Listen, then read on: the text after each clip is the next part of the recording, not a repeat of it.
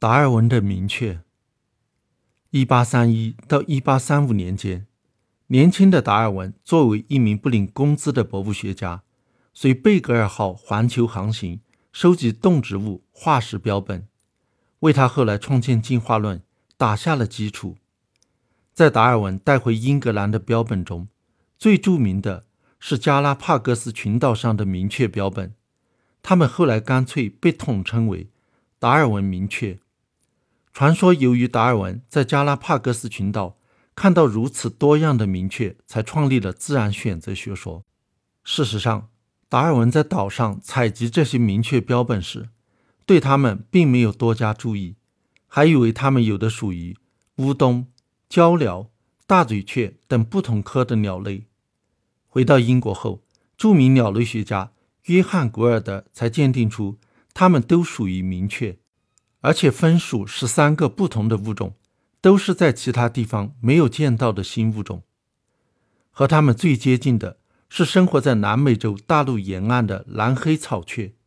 这种草雀是吃种子的。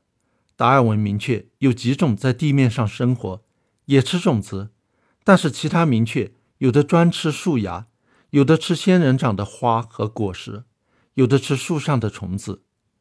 有的明确的习性非常独特，例如啄木明确居然能够使用工具，用喙叼一根仙人掌刺，用它勾出树洞里的虫子；还有的明确以巨龟鬣蜥身上的寄生虫为生，有的则吸食海鸟的血。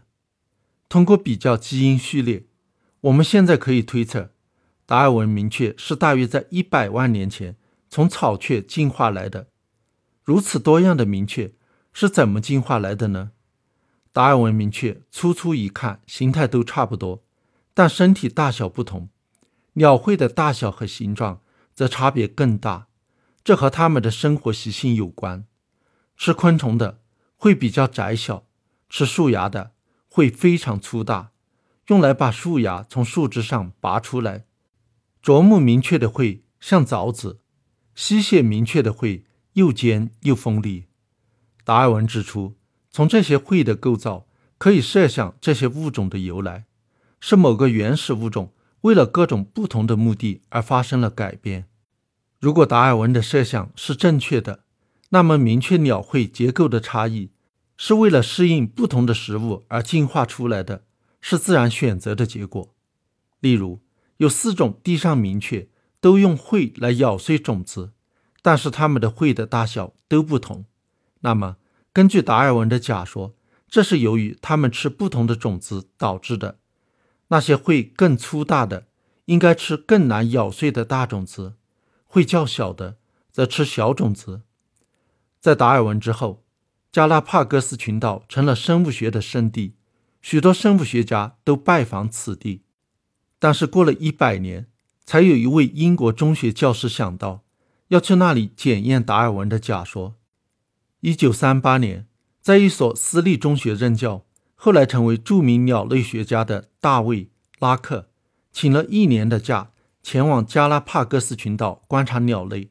后来，在一九四七年，把他的研究成果写成了《达尔文明确》一书，才使达尔文明确这一名称传播开去。他在岛上仔细观察了五个月。发现不同种的地上明确吃的种子并无区别，会大和会小的都在吃相同种类的种子。这个观察结果与达尔文的假说看来是矛盾的。达尔文是不是错了？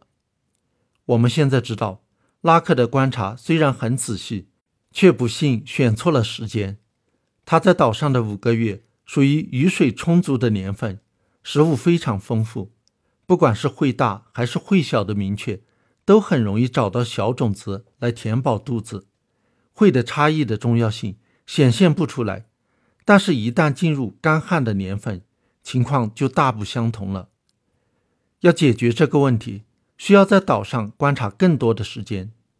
从1973年开始，一直到现在，普林斯顿大学教授格兰特夫妇和他们的学生。都在加拉帕戈斯群岛上研究明确。格兰特夫妇本人每年都要在岛上住上半年。他们主要以群岛中的一个小岛大达芙妮岛为研究基地，把该岛上的一种地上明雀——中地雀的每一只都做了标记、编号，测量它们喙的深度，观察它们的进食情况和后代的演变。他们观察到，在厄尔尼诺现象引起的雨水充足的年份，小种子很多，是这些明确的主要食物。这时候，会大起不到什么用处，反而会浪费能量，是一种劣势。而在拉尔尼诺现象引起的干旱的年份，小种子很难再找到，只能吃更大、更干的种子。这类种子比较难咬碎。这时候，会大的明确就表现出生存优势了。统计表明，在旱年，明确群体的平均会声将会增加；而在雨年，平均会声则会减少。那么，会声的变化是自然选择的结果呢，还是后天因素导致的？例如，营养好的鸟会大，营养差的鸟会小。为了排除后一种可能，格兰特夫妇把明确的后代的会。和清代进行比较，比较了很多代，发现喙的大小能被忠实的遗传下去。喙声的差异是由遗传决定的，与营养因素无关。二零零四年，决定明确喙的大小的基因 BMP 四被发现了，把它转入鸡的胚胎中，鸡也会长出和大地雀一样粗大的喙。二零零三年，大达芙妮岛发生严重干旱。根据预测，会大的鸟应该生存得更好，然而并没有。原来，在一九八二年，从邻近的岛迁移来了一群大地雀，在此传宗接代。它们的喙比中地雀的大喙鸟还要大。大地雀把岛上的大种子都吃光了。在这种情况下，中地雀中的小喙鸟比大喙鸟需要的食物更少，靠吃残存的小种子。可以勉强度日，反而有了生存优势。因此，在大旱之后，中地雀群体的平均会声反而更小了。这也是自然选择。格兰特夫妇认为，这是他们三十多年来所看到的最强的自然选择证据。达尔文还是对的。